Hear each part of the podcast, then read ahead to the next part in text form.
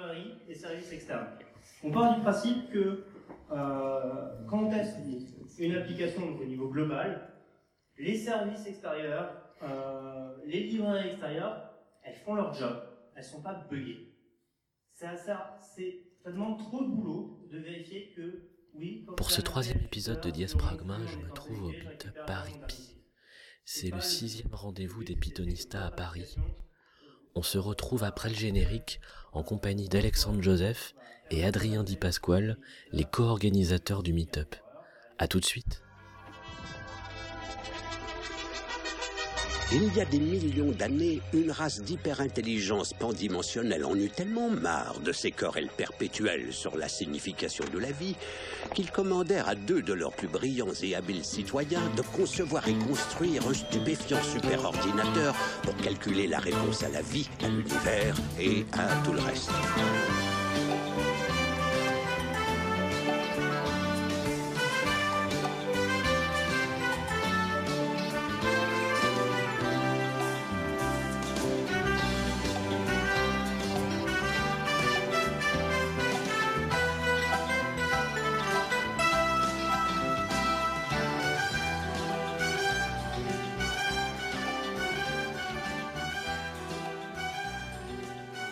Question que moi je me posais qui est super bête.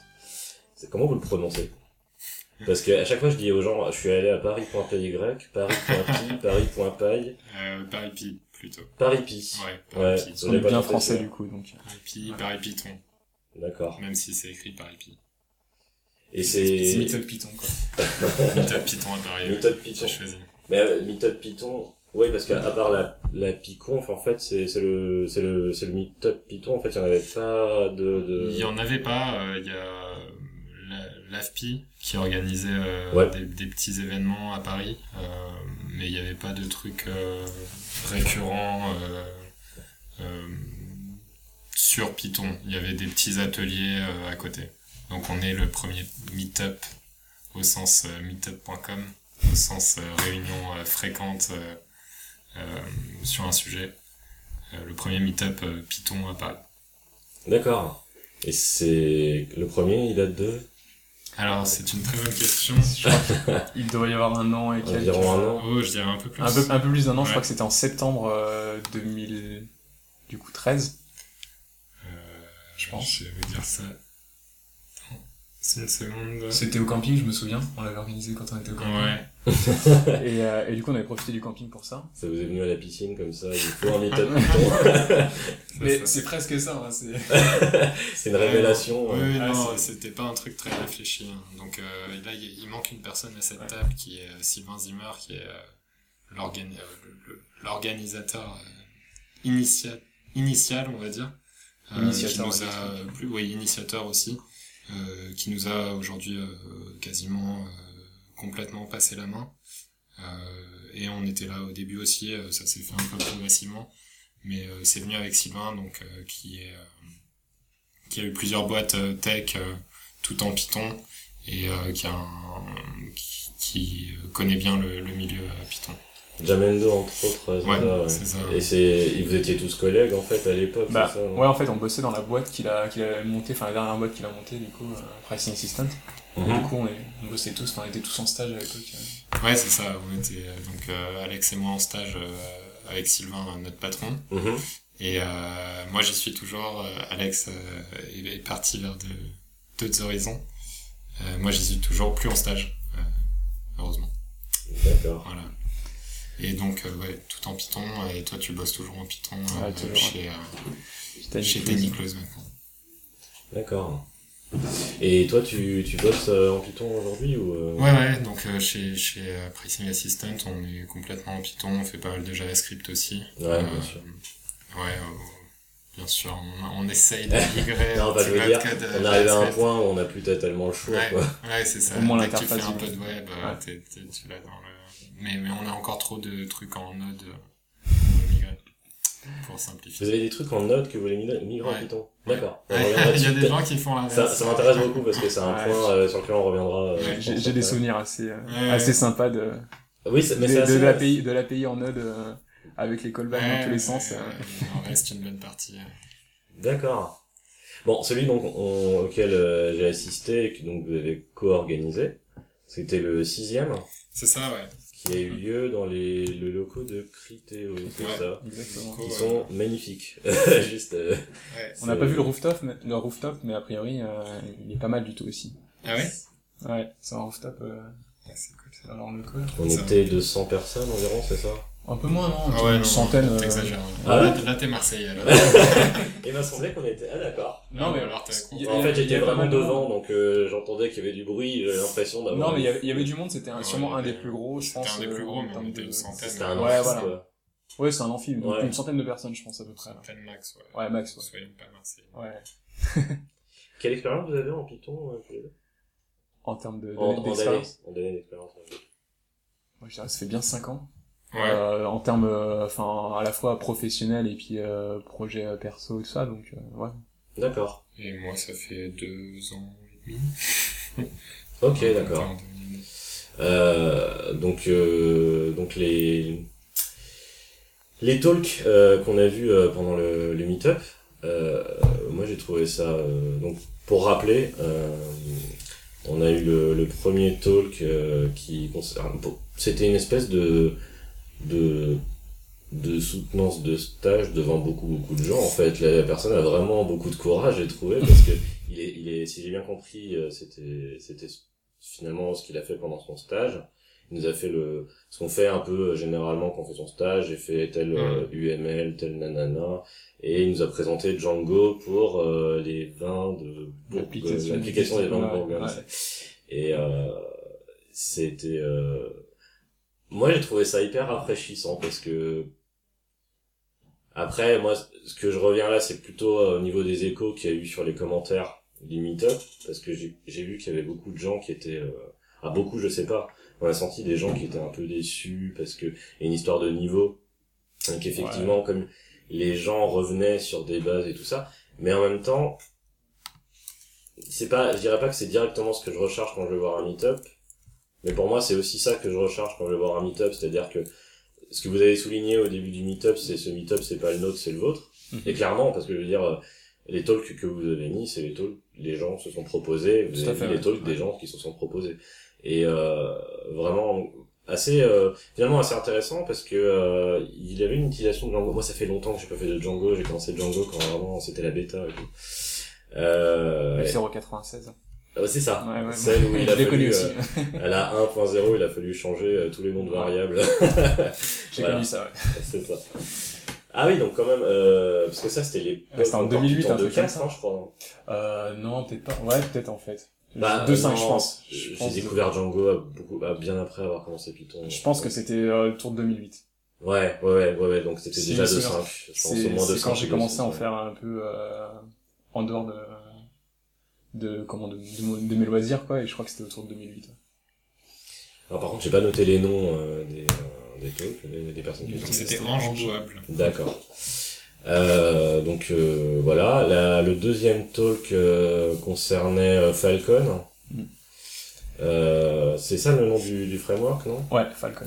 la l'utilisation Fa- Falcon donc qui a été vraiment euh, vraiment bien vendu je dirais même survendu par euh, euh, pareil j'ai pas noté le nom Ryan euh, Lafa. voilà donc par Ryan qui euh, qui le vendait, vendait vraiment les, les, les performances du du framework je connaissais, je connaissais Ouais. pas du tout moi euh, Falcon euh. Euh, ouais. C'est pareil, je découvrais, euh, je n'ai jamais trop entendu. Enfin, Ouais, idem, idem. euh, c'est vrai que ces, ces deux talks, euh, il y a eu des retours un peu négatifs dans les commentaires. Euh, et c'est vrai qu'ils étaient euh, peut-être, euh, ils étaient peut-être moins techniques, euh, notamment euh, Falcon, c'était euh, beaucoup de, enfin euh, technique, mais sur le HTTP. c'est ça, on est revenu beaucoup Euh. sur, sur le reste, euh, enfin, HTTP, comment ça fonctionne, les statuts. euh. ouais mais finalement quand Mais les gens alors- disent pas technique c'est qu'ils ont pas vu des lignes de code Python c'est ça? Ouais, ou peut-être que, en fait, Ouais, le, niveau poussé, des, peut-être que, voilà, c'est ça, peut-être Ouais. que le niveau des personnes qui assistaient, en fait, était euh, plus élevé que le niveau des talks, mais euh, après à eux de proposer, du coup. Ouais, non, mais c'est ça. Après, le truc, c'est que c'est, c'est vrai que c'est, c'est vraiment pas évident. Moi, pour moi, le, faire un talk, ça s'apprend en en faisant. Et, euh, et c'est vrai que les gens ont vraiment l'impression à chaque fois que c'est une histoire là, c'est pas assez technique, mais en fait c'est un show.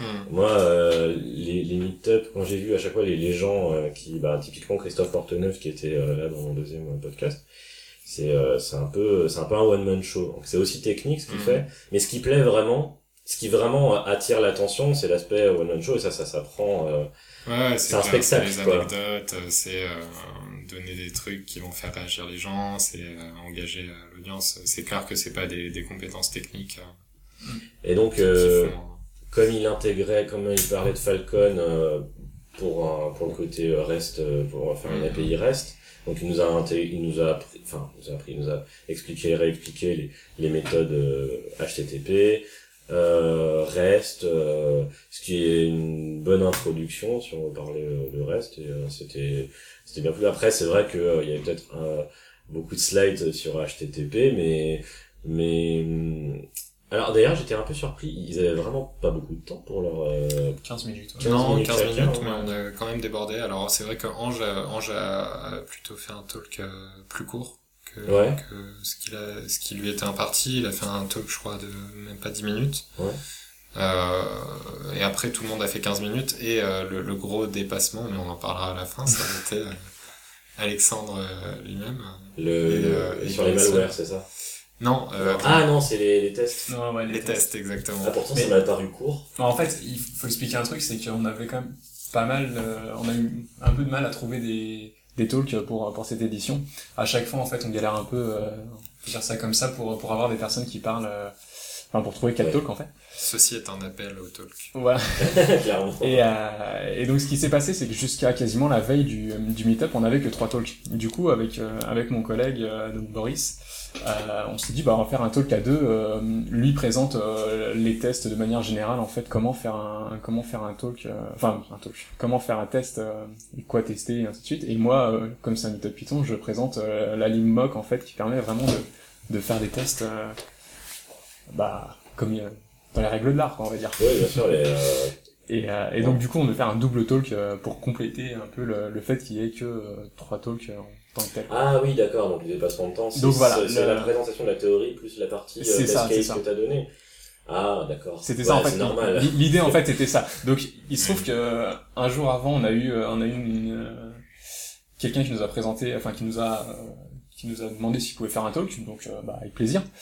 Euh, mais ce qui se passe c'est que nous on avait déjà prévu ça, on s'était dit bon bah on peut le on peut le garder, on va essayer de le raccourcir donc. Euh, Boris avait déjà raccourci un peu sa partie, mais euh, moi quand j'ai vu que les pizzas étaient déjà arrivées et que et qu'on avait déjà marre, suis dit bon, on va essayer de, de faire ça rapidement et euh, et euh, bon, du coup j'ai vraiment zappé plein de choses et euh, j'ai essayé d'aller à l'essentiel. euh, je sais pas si c'était très euh, très compréhensible, mais en tout cas euh, C'est vraiment difficile de capter l'attention quand les pizzas sont arrivées. Ah, non, mais voilà, c'est- euh, c'est- c'est ça, c'est Ça, c'est le gros choix. euh, Les, ça les faisait- pizzas avant ou après. euh. ah ça faisait déjà C'est plus d'une heure qu'on une avait tradition, je sais pas d'où ça vient, pourquoi des, des... Ouais, j'ai vu systématiquement, il y a toujours des pizzas. Euh, et J'aime bien les Ah. pizzas, hein, y a pas de problème. Hein, Ah non, mais c'est... On dirait que si, pas, si on prépare un meet-up et qu'on met pas des pizzas à la fin, c'est... Ouais, Je, pense que ça convient au plus grand nombre Ouais. et que du coup c'est le truc qui est pas trop trop cher, qui du coup au pire même si c'est froid c'est pas grave. Finalement, assez Ouais, cher. Ouais, Donc, finalement. ouais, c'est- Ouais, bah, pour, beaucoup de gens, en plus... euh, Mais surtout non, enfin là je pense que c'est la livraison qui nous a qui nous a qui nous a vraiment euh, Ouais, euh, c'était cher. c'est très cool. cher cette fois-ci. Et, euh, euh, Non, au, su- au sujet des pizzas dans les meet-up, euh, je crois que c'est Ronan Amicel qui a un, un groupe ou Facebook ou je ne sais Ouais, quoi. contre euh, les, les pizzas dans les meet-up. contre les pizzas dans les. Ah, Donc effectivement, euh, t'es pas le seul à penser ça.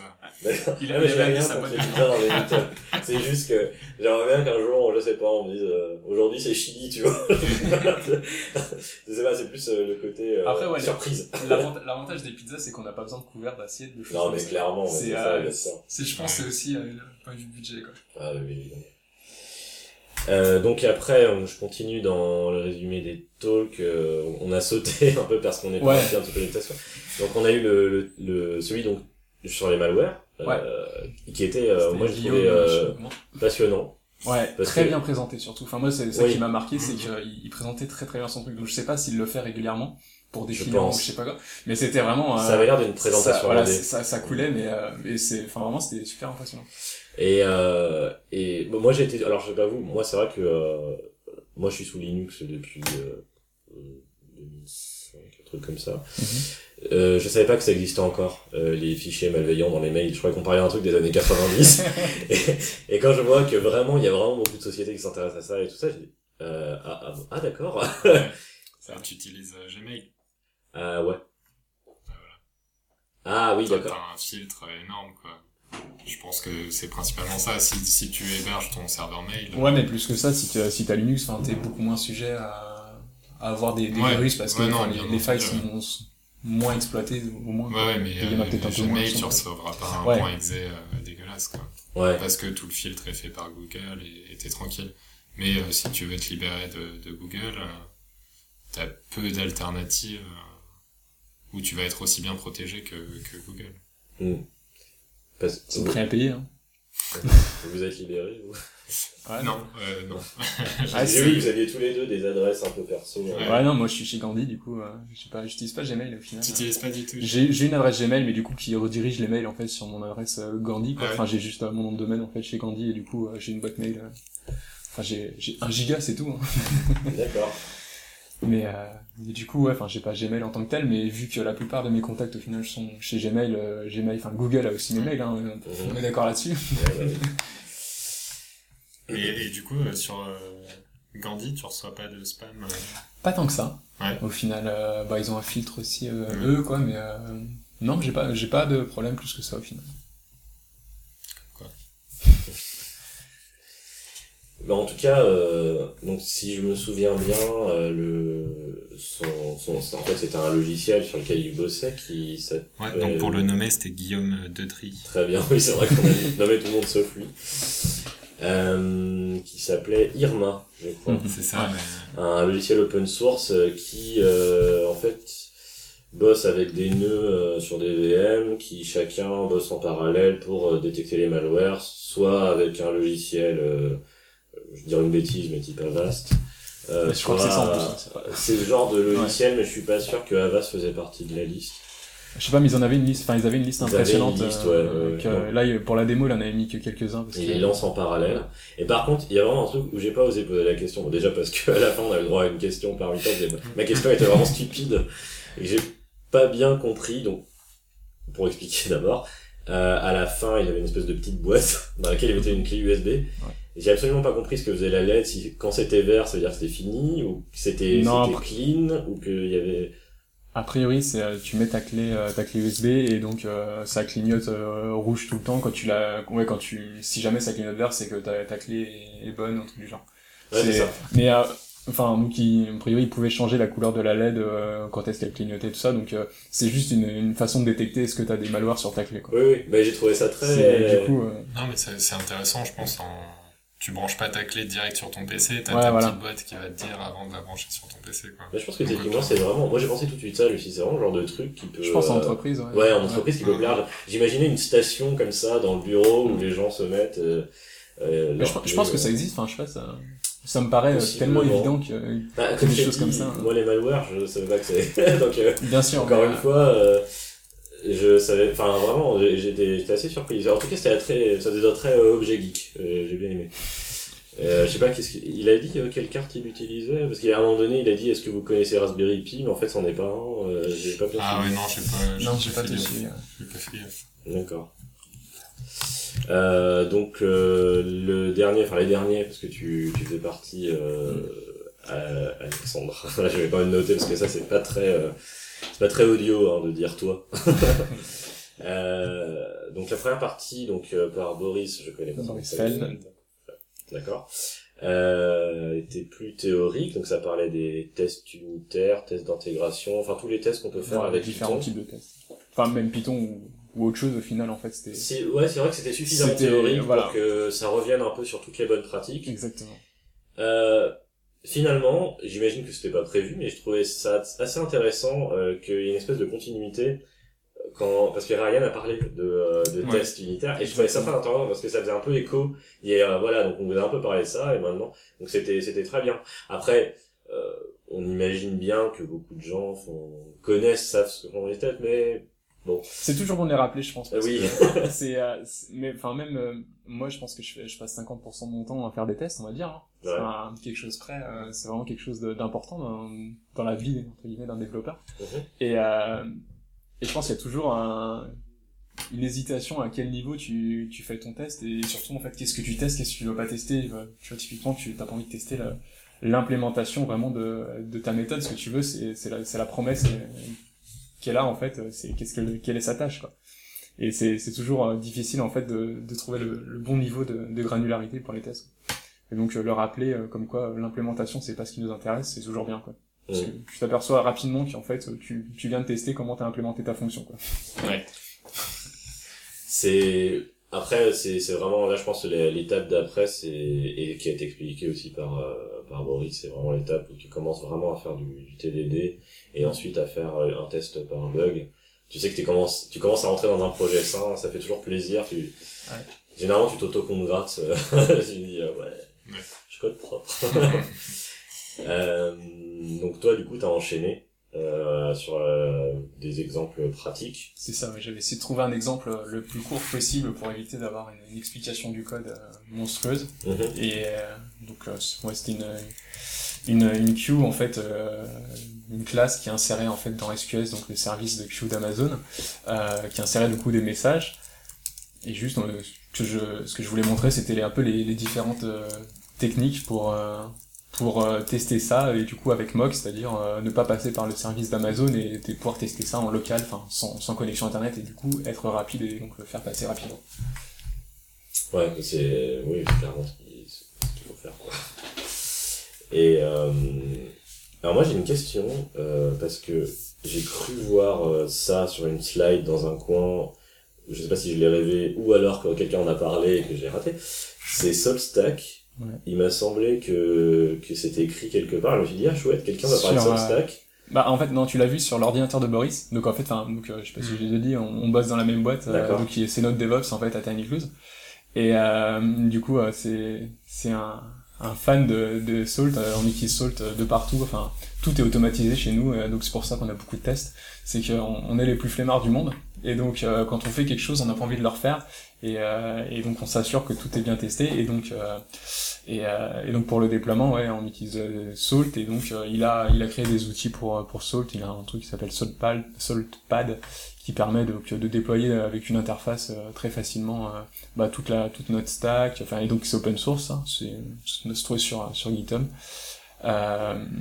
et donc il avait déjà fait un talk en fait sur sur Salt au mm. meetup précédent où justement il parlait de de Salt vu que c'est en Python et euh, donc du coup, il expliquait un peu euh, comment comment ça pouvait s'utiliser quand as différents types de, de stacks en fait à à, à manager, donc euh, comment tu pouvais partager un peu tes, tes recettes Salt et ainsi de suite. Vous utilisiez autre chose que Salt avant, type, je sais pas, peut-être, ce genre de choses, ou, vous, avez, vous bah avez, connu ce genre d'approche directement par Salt? Non, mais en fait, à la base, en fait, enfin, pour expliquer d'où ça, d'où je connais ça, c'est euh, je travaillais en fait un peu au CNRS.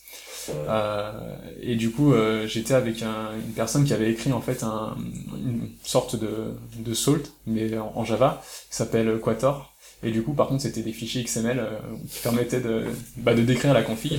Et donc, c'était, voilà, enfin, c'était. C'était verbeux, quoi. Voilà, c'était, c'était pas très facile, mais du coup, ça, ça, ça permettait notamment, en fait, de, de gérer toute l'infrastructure de, de la grille de calcul, en fait, du CERN. Et euh, donc ça marchait quand même plutôt pas mal, c'est-à-dire que là il devait y avoir euh, plusieurs milliers de machines. Et, en tout cas ils arrivaient à les, redéployer, à les manager euh, assez facilement, donc ça marchait, c'était plutôt performant. Et donc c'est comme ça que j'ai connu un peu les outils de, de, de management automatisé, enfin je sais pas comment on appelle ça exactement. Et voilà, puis après j'avais fait un peu de, de Puppet, des choses comme ça, histoire de tester quoi, enfin rien de bien sérieux.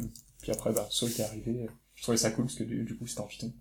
Et du coup, euh, j'étais capable de faire des, euh, bah, des, euh, des modules en fait Salt pour réaliser mes petites tâches si jamais ça n'existait pas pour automatiser des choses. Mais Salt, il me semble que la config est en YAML, c'est ça? De... Tu peux redonner une, une, définition un petit peu de Salt pour ceux qui connaissent pas euh pas recommencer du coup. En gros, ouais, euh, il va y avoir un, un Salt Master qui, qui détient en fait toutes les toutes les configs qu'on a définies. Et, euh, et, à chaque fois qu'on va booter une machine, en fait, on va lui ça donc ce qu'on appelle un mignon. on va lui attribuer un, un nom en fait avec avec enfin donc des propriétés on va dire. par exemple, ça peut être quelle branche de notre repo Git on veut déployer. Et donc en fonction de son nom, en fonction de ses propriétés, on va pouvoir effectuer des tâches automatiquement, c'est-à-dire on va dire bah alors je veux que toutes mes clés SSH de mes utilisateurs soient déployées à cet endroit-là, euh, je veux qu'ils me chiffrent euh, ce, volume et qu'ils me le montent à tel endroit, et ainsi de suite. Donc euh, on peut s'en assurer, donc et refaire les tâches, tester que les tâches ont bien été effectuées, que le, par exemple que le, montage de, la partition X ou Y a bien été fait. Et, donc en fait tout ça est décrit en, en YAML avec sous forme en fait bah de, de, state.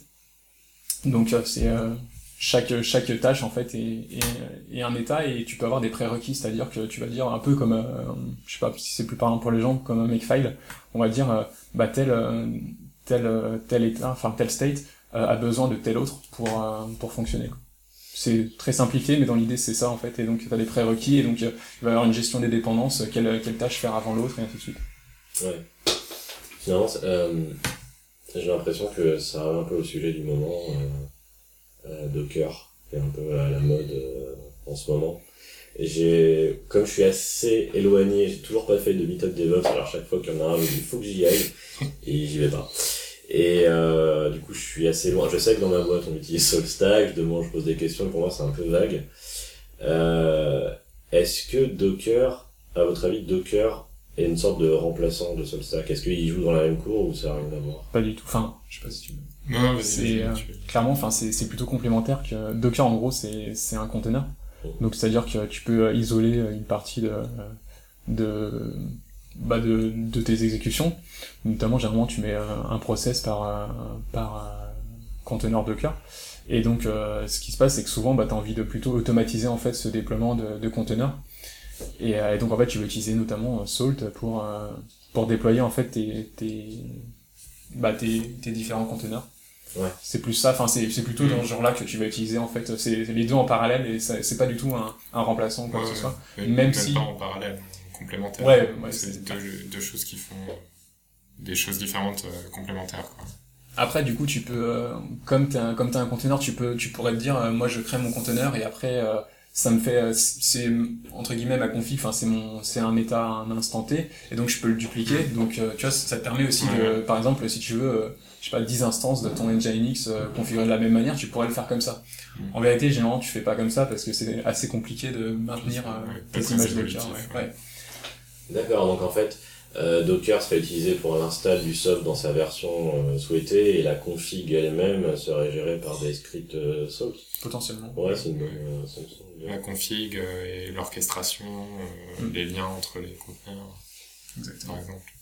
Quel port tu ouvres Il y a un truc que j'ai trouvé assez intéressant dans Meetup parce que moi, c'est la dernière fois que j'ai été dans un conf Python, c'était je ne me souviens pas, c'était Piconf FR, euh, j'avais fait un talk sur euh, Panda 3D. Euh, c'est vieux, je me souviens pas. Je crois que c'était en 2012, un truc comme ça. Et euh, au fur et à mesure, hein, comme je disais, moi j'ai euh, commencé à faire du Python en 2005 aussi. Et j'ai l'impression que la communauté rajeunit, en fait. Parce que quand j'ai commencé Python, Python c'était surtout un langage de, de scientifique et de fac et de et euh, qui était vraiment utilisé pour des trucs euh, vraiment matheux puis je pense à pile euh, je sais plus comment on dit maintenant c'est pilo pile la, la qui s'appelait pile ouais bah, c'est toujours pile il me semble que maintenant elle s'appelle ah il me semble que la, la version qui est compatible parce que pile s'est arrêté à la 2.7 ah et que la version qui est qui est accessible sur, la, sur Python 3000 c'est euh, c'est pilo. Je, je crois que c'est pilo. Le comme le coussin mais c'est la, c'est en gros, c'est la même API, sauf que euh, elle est euh, Python 3000 compliant, quoi. Okay. Et euh, dès que, depuis qu'il y a Django, euh, ça a été vraiment, euh, vraiment beaucoup plus simple, j'ai trouvé, pour les gens euh, de faire du web, parce qu'avant, à part Zob et Clone, on était là, bon, c'est-à-dire que c'est un peu compliqué pour moi, et en même temps, j'ai pas envie de passer pour un idiot, donc je vais faire du PHP. Euh... je, pense que c'est vraiment ça le déclencheur au final, c'est c'est qu'on a pu faire des, des sites web en, en Python de manière trop cool. Ouais. On n'avait même pas à se poser la question est-ce qu'on peut faire du rewriting URL, c'était c'était natif donc c'était trop cool. Après tu faisais tu faisais ton modèle, tu pouvais faire tes vues en 2-2 et Et, euh, Ouais, t'avais une longueur d'avance alors que. ouais, alors que, tu partais c'est ça. plutôt une balle dans le pied. bah, même en plus, enfin, moi, je me souviens, pour avoir fait quand même un peu de PHP avant, euh, au final, tu, tu refaisais tout le temps la même chose au début. Tu réécrivais tout le temps, euh, genre ton espèce de moteur de template, ton, ton truc, euh, Ouais. ta classe SQL, enfin, MySQL pour euh, aller guetter dans ta DB euh, les trucs. enfin. Ouais, là, je pense que pour le coup, je suis clairement pas un défenseur de PHP, ça me fait bizarre, ça diables.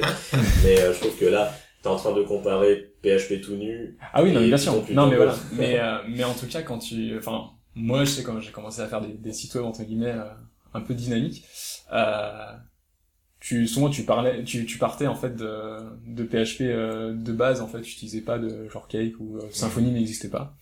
Euh, et du coup, euh, Ouais, tu fais d'autres euh, frameworks. à Ouais, l'époque voilà, aussi. Je pense que c'est normal euh, quand tu commences à apprendre. bien sûr, c'est au moins tu maîtrises la stack.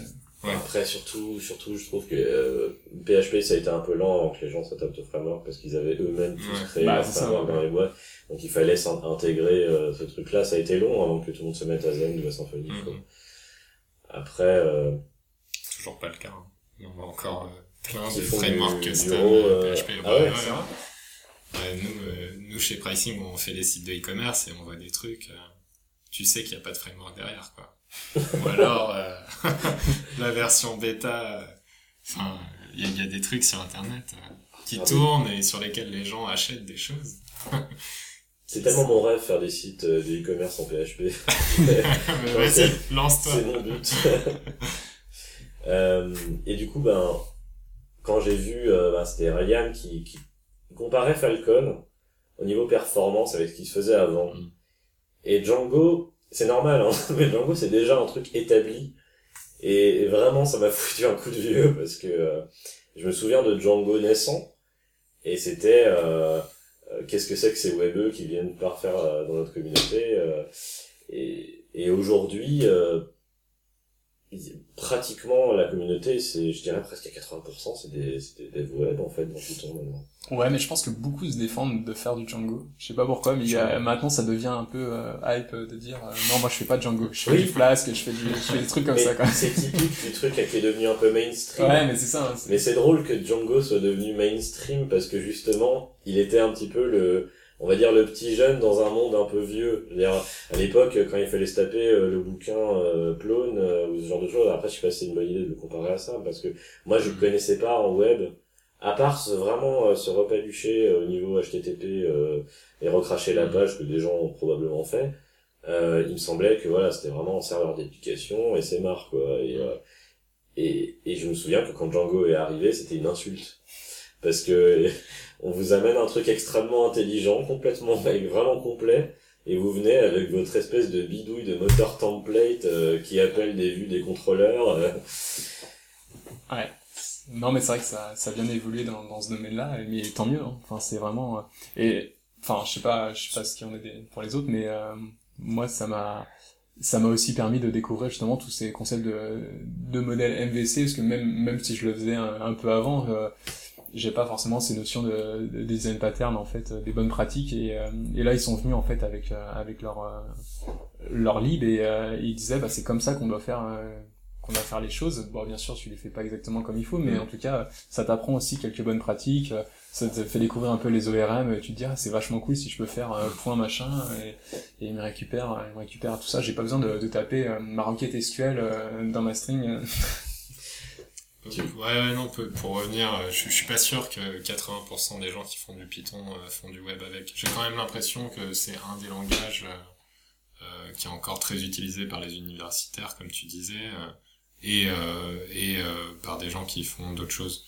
Donc je, la stat évidemment était euh, au doigt levé, hein, j'ai bien compris, mais je, j'ai quand même l'impression que Python reste un langage euh, dans lequel il y a des, des putains de librairies de machine learning, de, de- ça c'est l'historique. Ouais. et, et c'est l'historique et j'ai Bah, l'impression NumPy qu'aujourd'hui et euh, aujourd'hui en- enfin aujourd'hui euh, plus que jamais à la limite tu vois. Enfin s'il y a un langage pour faire des trucs euh, scientifiques euh, je pense que Python euh, est assez universel. En tout cas il y a plein de langages pour faire des, des non, mais sciences. mouille-toi, c'est très très bien.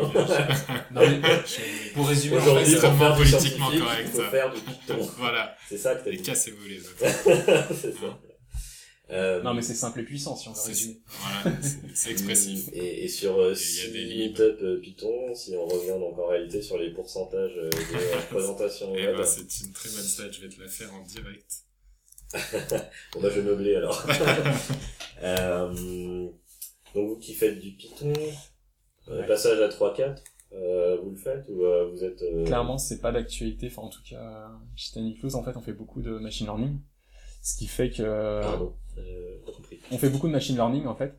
Ah. Et euh, du coup, donc c'est du scikit-learn et ça, et euh, notamment aussi du SciPy, NumPy, ce qui fait qu'avec les APIC, euh, bah c'est peut-être migré en grande partie, mais vu qu'on a beaucoup de modèles mathématiques pour pour calculer un peu tout, enfin on a beaucoup de modèles mathématiques en fait pour pour notre machine learning, on n'a pas trop envie de de migrer, en tout cas à l'heure actuelle, parce que euh, on a envie d'avoir une certaine stabilité en fait dans les dans nos modèles euh, pour les clients.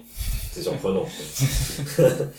Euh, j'ai eu l'impression, alors moi je suis le truc de loin parce que chaque API sur le, le sur lequel je bosse est en Python, euh, mais toujours en Python 2.7.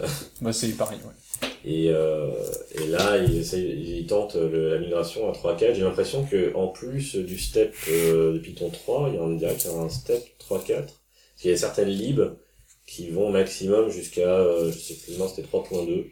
Alors j'ai pas suivi, euh, J'ai pas trop suivi non plus. euh, C'est quelque chose, euh, du coup, vu que je suis du- de 7 à longueur de journée, euh, j'ai jamais trop regardé en fait Python 3. euh, je voyais juste que à chaque fois on nous rabâche que ouais, il va falloir migrer. C'est vachement bien parce que tu te prends plus la tête avec avec les histoires de de- d'Unicode et tout ça. Ouais, effectivement, euh, on se prend beaucoup la tête souvent avec euh, l'Unicode, mais euh, mais à part ça, Ouais, je crois qu'on est tous au même point autour de cette table. En tout cas, après, il me semble qu'on a eu un, un talk euh, on a pas mal parlé de 3.0. Euh, ça te dit quelque chose? De Python 3 en tout cas? comme ça, euh, non. Et alors, même si on en avait eu un, ça aurait fait un pourcentage euh, ridicule. Euh, Après, je crois qu'il y avait Olivier mais qui mais c'est pour dire que ouais, c'est pour dire que enfin on peut faire du Python et la plupart des gens font du Python sans être passé à 3 et on, on y passera. euh, C'est ce qui est bien, c'est que tout est backporté en fait en 2.7, donc les, les, les Ouais. vrais, les vrais, euh, les bien, avancées en fait sont euh, ce qui fait qu'on n'est pas très et encouragé. c'est peut-être aussi la source du problème. Ouais, c'est bien, ça. Parce qu'on a un peu perdu l'aspect euh, dictateur bienveillant Mm. trouve, à ce niveau-là. Parce que je trouve que il est plus bienveillant que dictateur quand il fait Ouais, euh, backporting sur 2.7. Euh, et j'ai perdu euh, ce que je voulais te dire. Euh, Alors pour la Ouais, stat, la euh, stat. la stat Ah est oui. de 20%. Donc euh, 20% de talk euh, sur le web. Euh, Ah, bon. alors après il y a peut-être aussi une volonté de notre part de de, de pas axer sur le web et, et de se filtrer un peu plus. Pourtant, le, la... Euh, mais on a on a quasiment accepté tous les talks qu'on nous a proposés. ouais, et ce que je veux dire, c'est euh, le, le sous-titre entre guillemets du meetup, euh, c'est Django and Friends. Ouais, semble. c'est vrai. Euh, c'est vrai. on voulait attirer du monde, on voulait attirer du monde comme ça en fait. euh, venez, venez. euh, Alors c'est tellement mainstream que c'est devenu euh, pimp euh, de, de dire Django. euh, mais euh, c'est un peu ça. hype. euh. ça, par- ça paraît en fait la base euh, si tu parles pas de Django euh, bah, c'est pas trop ce que c'est en fait c'est comme c'est comme euh, Ruby euh, sans Rails euh, limite on pourrait se dire ça existerait pas quoi. Bah c'est vrai que mais a... Non mais c'est- oui, Rails a révélé Ruby. bah Enfin, ouais c'est un peu ça Ruby existait, mais Oui, euh, voilà. les gens se sont mis à Ruby. De... Enfin, c'est une vérité. Et, euh, et bizarrement, deux ans après, on a eu, ou un an après, on a eu Django, un truc comme ça. mais c'est totalement euh, Ça, ça a réveillé un petit peu toutes les autres communautés, je crois. Ouais. Hmm. Donc, je reviens à ce que tu as dit tout à l'heure, euh, surtout par rapport à une question qui m'a fait beaucoup rire euh, pendant le meet-up, euh, au sujet de Falcon euh, et de ses performances. Mhm. Euh, donc euh, tout le monde est venu en disant est-ce que t'as testé machin? J'en ai fait partie Parce que c'était- on a tous rajouté un petit peu est-ce que tu il, connais attend, le framework la ça. et, euh, et le dernier était très drôle. C'est si tu veux des performances, pourquoi tu fais du Python Ouais. Et donc alors, il, a, il a mentionné, je crois, euh, Go. Et euh, c'est en fait surtout Go. Je pense qu'il voulait amener Go euh, quand il a mis son truc. ouais mais enfin je pense qu'en fait il parlait euh, beaucoup des modèles asynchrones notamment euh, Node.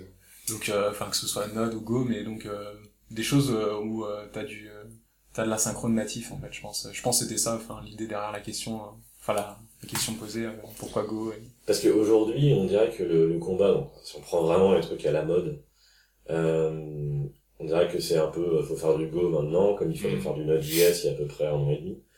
Euh, et donc, donc toi, tu me disais, euh, Ouais. tu me disais que euh, vous avez migré une API de Node.js à Ouais, Python. on est en train, on n'est pas fini. Pourquoi? Et euh, pour euh, parce que euh, Node, on l'a écrit comme des ports, D'accord. comme la plupart des gens, j'imagine. Des callbacks. Mais c'est pas un aspect performance? C'est pas un aspect performance du tout. Euh, Nous, c'est vrai que sur cette API, en tout cas, on n'a aucun problème de performance. Et euh, Surtout on a- Voilà, ouais, ça, on a des problèmes de maintenance et euh, d'évolu- d'évolutivité, pardon, et d'avoir euh, deux code base, euh, tout notre backend en Python et une partie de l'API en, en Node, ça, ça le fait pas quoi. Dès qu'on change un truc euh, dans notre ORM Python, il faut aller euh, modifier les saloperies dans le JavaScript. Après, euh, c'est Ah pas oui, du tout, euh, c'est pas du tout euh, la faute de Node. Hein. Là, c'est notre utilisation, mais c'est vrai que c'est un penchant, euh, un penchant clair, euh, un, un défaut commun des applis écrites en Node euh, d'être euh, du code spaghetti euh, illisible, euh, C'est même par toi, même euh, la minute d'après, quoi. Mm. C'est l'aspect, euh, c'est l'aspect, euh, ouais, c'est c'est c'est le c'est le JS, hein, c'est la communauté, c'est un, comment dire, c'est c'est l'aspect si tu fais des modules à la Unix et qui sont vraiment réduits et courts, et c'est ce qui est recommandé en fait par vraiment les euh, les bons devs euh, Node. Euh, donc c'est vraiment ce qui est censé être fait. C'est vrai que si tu commences à faire du bon. Après, je comprends tout à fait. glisser, quoi. Pardon. T'as vite fait glisser, quand même. Ouais, c'est vrai, c'est vrai. Mais après, c'est surtout, je pense que le vrai souci euh, de, de JavaScript, c'est qu'aujourd'hui, encore aujourd'hui, il vient pas vraiment avec des, des patterns qui sont propres, alors qu'il a lui-même un, un paradigme qui est assez propre à lui. L'aspect euh, euh, langage de prototype, ça court pas les rues, quoi. Mm. Et, euh, et malheureusement, il est vraiment encore utilisé euh, comme un langage de classe. Bon, là, je dérive sur JavaScript. Et, Ça va être renforcé. en tout cas, j'ai trouvé ça assez euh, surprenant l'aspect, on est passé de Node.js à Python, mais c'est plutôt pour l'aspect mode qu'autre chose. Parce Non, que, mais c'est clair qu'il y a plein de gens qui passent de Python à Node, hein, et nous, on va un peu dans la... On, s'en fout des perfs, en fait. Voilà. Donc, euh, Enfin, ouais, là, c'est pas une la fois que t'enlèves ça, il euh, y, a, il y a plein d'avantages à Node.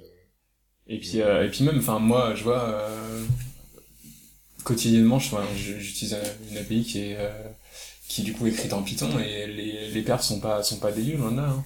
C'est, on arrive à avoir Ah non, des- des, des des temps de réponse vraiment euh, très minimes, enfin, de, de l'ordre de, de quelques millisecondes, hein. enfin, on est autour de 3 millisecondes de temps de réponse pour euh, des API de tracking, des trucs comme ça. Et donc, euh, enfin, c'est pas parce que tu fais du Python que forcément t'as des, t'as des perfs euh, vraiment horribles. euh.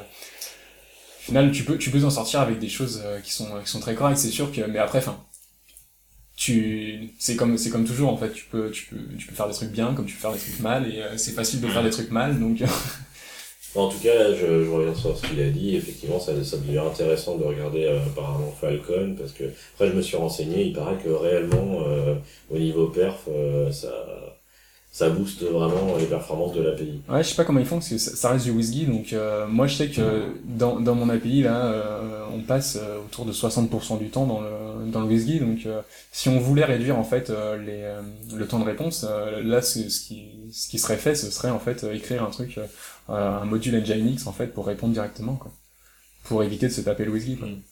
Ouais, mais il me semblait que justement, euh, il- US, US, j'ai toujours dit US Guy, US, je sais, genre Je de pas- que je sais pas comment- prononcer. voilà. Je sais pas prononcer Nginx, je sais pas prononcer ce genre de truc, y a trop de consonnes. Euh, et donc, euh, il m'a semblé que lui-même, d'ailleurs, ça a été, il l'a dit dans son talk que ça, que c'était un petit peu aussi le moteur qui faisait que, que ça allait beaucoup plus vite qu'avant. Bah, ça te permet d'avoir une interface commune en fait. euh. En tout cas, c'est beaucoup mieux que ce que j'ai connu avec Apache et mode Python. Ah oui, non, bah, non. c'est très très vieux. Et à l'époque où je testais, Alors, on va faire du CGI. euh. bah, pourquoi pas. Euh, j'ai fait un site web en C. Euh, Ouais, non, mais j'ai, testé aussi. euh. J'en ai fait sur PLSQL. ça, ça marche très, oui, c'est vrai que c'est, c'est rapide, hein. Ah ouais, non, mais. Enfin, ça dépend quoi, en fait. Par contre, euh, enfin, c'est pas rapide à développer. c'est ça, voilà. Ça quoi. Et puis la maintenance, à mon avis, euh, il y a qu'une seule personne qui, euh, qui est capable de la faire, hein, tellement ça doit être un peu euh, le bazar. Il y a des pseudo-frameworks, mais bon, enfin, c'est, c'est, un- ça ressemble plus à des expériences, euh, que, euh, un réel outil de production. Euh, je vais passer à, oh. Ouais. Non, je vais devoir y aller, je suis désolé. Ben, ok, pas de souci. Euh, on va. Si J'ai pas encore beaucoup de. C'est très sympa. Je tiens à dire dans le micro que c'est très sympa. J'aurais bien aimé rester, mais j'ai pas prévu assez de temps. Euh, bah en fait, moi c'est c'est une bonne coupure parce que euh, j'allais justement parler de, de GitHub. Donc, en fait, je sais pas si vous avez, euh, non, vous avez peut-être pas encore écouté, écouté euh, les autres euh, podcasts. En gros, ce que je fais, c'est qu'après avoir parlé de, de Meetup, j'aime bien parler un petit peu des, euh, des trending euh, GitHub. Mhm. Euh, donc, euh, on va en parler euh, Sans trop. juste après. Ah, que tu ok, partes. ça marche, ça marche. Donc, euh, je te remercie pour ça, vraiment. Ça marche. Tu, tu Euh, voilà. Donc au niveau des, des repositories GitHub que, que j'ai noté, euh, donc j'étais assez surpris parce que c'était surtout des tools. Euh, avant, quand je regardais un petit peu les, les repositories GitHub euh, Python, parce que là je me suis euh, en hommage un petit peu, je me suis restreint à Python dans les trainings. Mhm. Et euh, donc j'ai noté des tools, mais très intéressants. Euh, il y en a certains que je connaissais, je pense qu'il y en avait un que je connaissais, et euh, d'autres euh, assez intéressants aussi. Donc j'ai noté euh, Joe, J-O-E, euh, qui est développé par euh, Karan, K-A-R-A-N, et c'est de la création de euh, à la volée. Et c'est assez rigolo, ça marche comme du... c'est un repository, c'est-à-dire que tu vas dire Joe, quelle est la liste de ce que tu peux me proposer? Il va te dire Java, Unity, C Sharp, truc muche. C'est un peu du coup ce que te propose aussi GitHub quand tu fais un, un repo, non? Tu dis euh, en gros le, dans quel langage tu vas développer, il te met tous les trucs IDE euh, et puis les fichiers à peu près standards ou euh, Ben, enfin, quel est le ouais. c'est juste c'est un grosso modo, mais après, c'est vrai que euh, moi, c'est vrai que ça peut m'arriver, euh, je sais pas, je vais être dans le train ou je sais pas quoi, je vais créer mon repository, j'ai pas d'accès réseau, Mhm. je crée mon Ouais, je commence à aller faire mes commits. Je trouve ça assez intéressant, euh, ben, l'aspect euh, bosser sur un repository sans avoir encore de... C'est ça qu'aujourd'hui, on a vraiment euh, la thématique, on se dit Git GitHub. Mais d'abord, c'est un repository Git Oui, offline.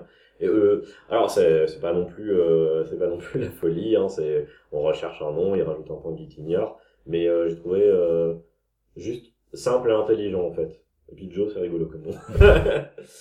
Euh, Il y en a un qui a été euh, mentionné euh, par euh, je crois c'est Ryan oui c'est ça. Euh, HTTP IE mais lui il est un peu plus vieux. HTTP, HTTP, ouais, voilà, je- HTTP, je sais pas. Et qui est une sorte de curl plus plus en fait. Tu utilises toi euh? Non, moi j'utilise beaucoup Request. ah bah du coup tu te mets en mode euh, console. Ouais, bah du coup, enfin, si j'utilise en fait ma console en tant que telle, c'est curl. Et, euh, et sinon, après, enfin, c'est request si je veux euh, dans ma console Python, iPython, euh, faire des requêtes quoi. Donc j'ai tendance à soit le, le basique basique, soit en fait request euh, qui peut me permettre de simplifier un peu certaines choses. D'accord, mais ouais, cette, euh, puis tu utilises des scripts euh, perso pour automatiser trucs. Ouais, voilà. ça Après, on a des wrappers en fait pour euh, pour pas avoir à indiquer je sais pas l'URL de de l'API ou l'authentification, pas avoir à se taper tous ces trucs un peu relous. Et, euh, et du coup, enfin voilà, c'est généralement t'as des helpers qui qui t'aident bien et qui te font un peu. Après, c'est vrai que, bon, ah moi, j'ai, je bosse pas directement sur la partie euh, core euh, API. Donc, c'est vrai que ça, je trouve ça assez intéressant, HTTPI, parce que euh, curl, il faut se taper le man quand même. Et, euh, Ouais, mais quand tu l'as lu à peu près euh, 50 fois, tu tu commences à t'en souvenir. Ouais, mais typiquement, c'est vraiment, c'est plus du helper, hein, HTTP. Donc, euh, il va, il va pas non plus révolutionner, mais euh, c'est assez intéressant de pouvoir, euh, d'une line faire les headers, de pas devoir se taper euh, une espèce de bloc euh, header de HTTP, de devoir recréer un petit peu la syntaxe. Euh, c'est vraiment, voilà, c'est, euh, c'est, comment on appelle ça? C'est, euh, C'est du sucre, sucre ouais. synthétique, ça, ouais, exactement. Euh, donc, et lui, il est fait, je sais pas bon, qu'est-ce que c'est que ce nom sur GitHub? Jakub Brostocil. Voilà. Euh, le, le dernier que j'ai noté, j'en ai pas noté beaucoup en fait, parce que voilà, ça fait longtemps que je n'ai pas fait de Python, et euh, euh, c'est euh, You Complete Me. Ah, tu utilises quoi comme... Euh, je vais rentrer dans un troll, tu utilises quoi comme éditeur euh... Sublime. Ok, bon. Comme tout le monde en fait. non, mais après, après j'ai j'ai du VI aussi, euh, des choses comme ça, mais euh, mais c'est vrai que j'ai pris l'habitude, euh, ouais, enfin tout ce qui est Sublime et tout, c'est. Mais du coup, ça, ça me pense un truc, c'est dommage que Adrien soit plus là, parce que J'utilise aussi Sublime. tout le monde utilise un Ouais. petit peu Sublime Text, j'utilise Sublime Text, et vraiment... euh, et quand on est un peu fan Python comme ça, pourquoi pas Ninja IDE Euh, je sais pas, je trouvais ça beaucoup plus lourd. Enfin, c'est moi, c'est à chaque fois, euh, même euh, j'avais testé un peu PyCharm, des choses comme ça. Au final, il s'avère que, enfin, juste là, tu le lances, euh, je sais pas ce qu'il fait. Enfin, en tout cas, ça fait sûrement plein de choses euh, très bien. Mais, euh, mais comparé à Sublime où euh, tu cliques, ça s'affiche et voilà quoi. C'est, tu vois, je sais pas, il y a cette, il y a cette différence qui, je sais pas, peut-être. euh, Ah ben, je confirme. je suis à Sublime aussi, en fait. J'ai eu ma période, quand je faisais du Python, je faisais beaucoup de Ninja IDE.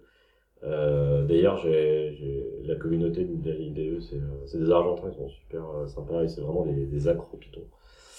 Et euh, d'ailleurs, je sais pas si tu sais, mais un Ninja IDE euh, a été euh, un peu, euh, comment dire, congratulé par... euh, euh, ah, j'ai perdu son nom. Le, notre dictateur... euh, Guido. voilà. En fait, il est tombé dessus, il a commencé à tweeter dessus en disant c'est vachement, enfin c'est pas mal et tout ça, et puis d'un seul coup, tous les Python sont intéressés à, Ninja IDE. Mais euh, c'est vrai que, en gros, moi de ce que je me souviens, euh, ce qui m'a le plus marqué, ça ressemblait vraiment un peu à un sublime texte, et puis euh, ce, qui m'a- ce qui me faisait rigoler dans cet éditeur, c'était l'aspect euh, les pointillés sur les 80 caractères. Ouais. Bah, dans Sublime, tu peux le mettre aussi, du coup. euh, Ah oui Et moi, je sais que, enfin, j'ai j'ai mon linter en fait qui me, qui me tape sur les doigts à chaque fois. Ouais, mais d'accord, mais c'est euh, c'est le linter, donc c'est post-com, mais c'est pas un truc que tu vois qui est visible. Si si, tu as le le rouleur en fait. euh, Il y a euh, par défaut en fait, tu peux définir euh, à 80 caractères le, le rouleur en fait. Donc t'as ta petite ligne. Ouais. Et puis après, euh, moi en plus, euh, j'ai j'ai mon linter euh, donc Flake 8 et ainsi de suite qui qui te permet de qui va te dire, hey, là tu, tu déconnes, là t'as dépassé, donc ça va te l'entourer, ça va te le mettre en rouge, enfin bref, ça va te faire des trucs assez dégueux, donc t'as vite envie de, de couper ta ligne et de te faire, faire en sorte que ça fasse moins de 80 caractères. D'accord.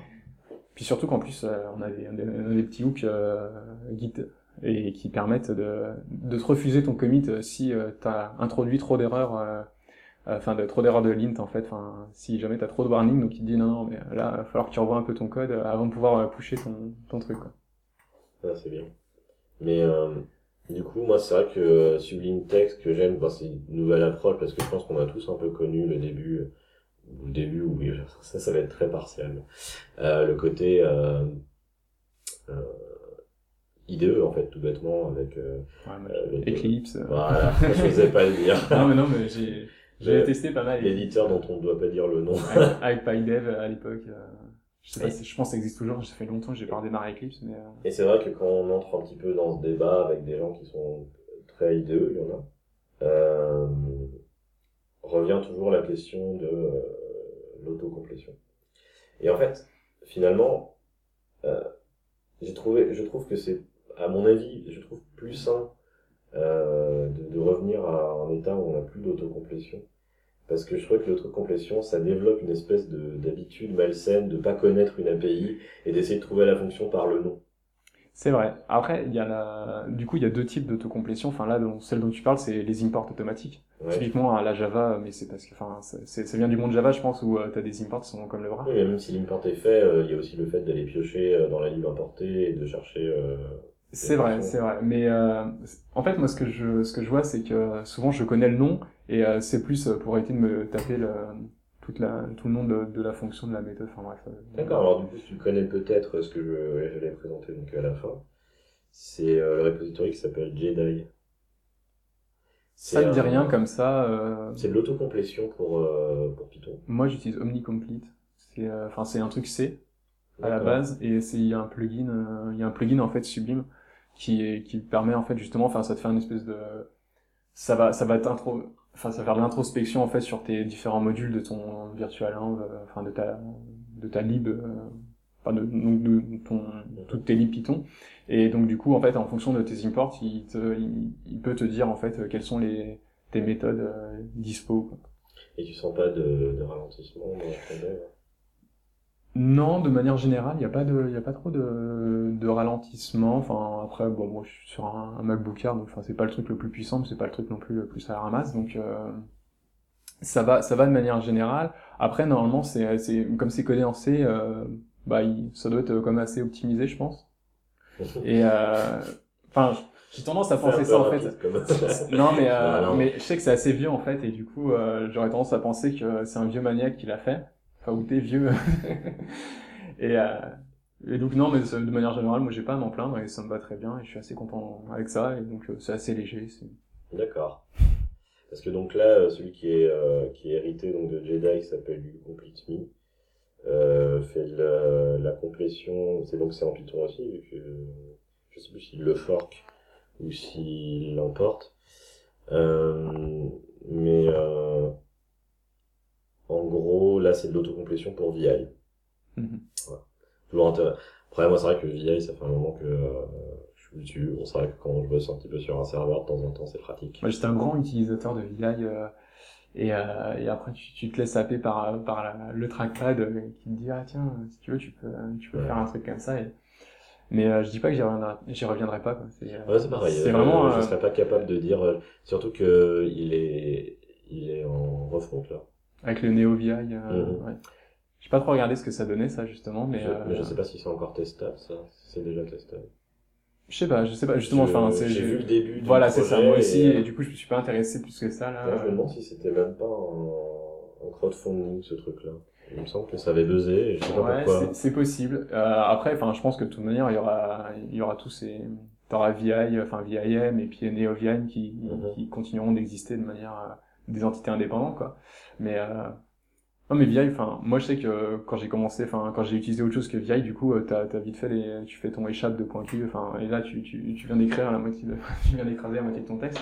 C'est, tu prends vite fait des, des habitudes euh, qui sont pas forcément faciles à perdre et qui, qui t'aident bien, en fait, euh, à longueur de journée. Enfin, j'avais cette, euh, cette impression-là, en tout cas. Tu l'utilisais avec des plugins euh, Euh, ouais, bah, hum, après, enfin, tu sais, enfin, c'est, t'as, t'as tout ce qui est les, les dot files euh, que t'as tendance à, à collectionner et puis, euh, et puis euh, à être euh, trop content d'avoir euh, customisé à fond ton Ouais, t'étais déjà un peu power user de VI. Ouais, ouais, mais c'est, c'est, c'est- enfin, moi, je, je trouvais ça drôle, euh, mais du coup, faut avoir du temps, quoi.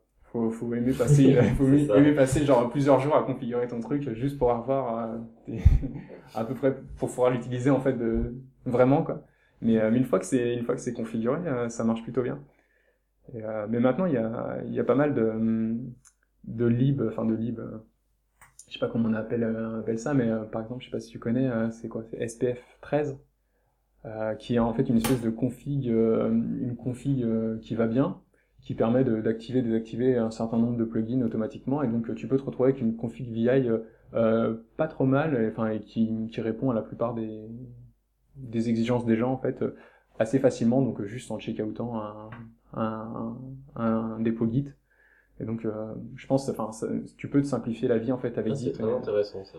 je crois que c'est SPF 13. SPF 13, d'accord. Parce que c'est vrai que moi, j'ai, j'ai voulu essayer de m'y remettre et euh, je trouvais ça, Voilà, c'est je crois que ça, ça a un côté un petit peu, euh, un Faut être dans sa power période user, très geek, quoi. C'est ça, voilà. Euh, parce que j'ai eu une période aussi où euh, j'avais euh, le Window Manager euh, AW. Awesome. Ouais, Awesome, ouais. Bah, il avait justement un utilisé, par voilà. Guillaume, ouais. J'ai, Bah, en fait, pareil. si- s'il y avait vraiment un flot de questions qui était possible, qui avait vraiment du temps et tout ça, je pense que j'aurais juste levé la main pour dire GG en fait. Ouais, non, mais c'est. qui est, euh, c'est, euh, et, et à cette période-là, je voulais me mettre à VI et euh, à vraiment à me mettre à fond dans, dans VI. Et j'étais un peu paumé hein, dans toutes ces histoires de, de, de mise en place de plugins. Du coup, ça me, peut-être Mais intéresser. J'ai eu l'impression que ça s'était bien amélioré euh, un peu quand j'ai, enfin donc là en quoi je pense 2012 où j'ai un peu arrêté de, de suivre tout ça parce que enfin moi aussi j'ai eu ma période à Awesome euh, avec euh, tous les scripts en Lua et tout ça, enfin que tu mets euh, des jours et des jours à faire et qui au final euh, avec une update euh, pètent tous et euh, parce que Et qui à la base était juste fait pour écrire un icône sur le haut de l'écran pour voir si t'as encore du wifi. c'est ça, non mais voilà. Euh, et donc là, il y a, il y a tous les trucs de, de package. En fait, maintenant, il y a, un, enfin, il y a, il y a plusieurs gestionnaires de package euh, dans VI qui te permettent justement d'installer des, des plugins assez facilement. Parce qu'avant, tu sais, fallait les télécharger du, du site euh, VI et puis les, les mettre dans ton point VIM et puis euh, et puis donc le mettre dans le bon dans le bon répertoire et ainsi de suite. Maintenant, tu peux faire ça dans une petite config, pouvoir dire bah tiens, moi tu vas me chercher sur ce dépôt tu vas me chercher ici, et ainsi de suite. Et donc tu peux arriver à, à te faire une, une config euh, plutôt sympa euh, assez rapidement et sans prendre trop la tête euh, bah, sur, ça, sur la, question de comment ça fonctionne, comment tu l'installes et tout ça. Ça a l'air intéressant. Euh, très bien. Tu, tu as quelque chose à ajouter? Non, bah, merci en tout cas pour, pour cet entretien. un peu brut toujours sur la fin. Non, c'était très sympa. Bah, tant mieux. En tout cas, je, te remercie. Je remercie aussi Adrien parce que qui, a dû partir un peu plus tôt, mais pas tant que ça finalement. Euh, et, puis ben, peut-être euh, une autre fois. Avec grand plaisir. Merci. Salut.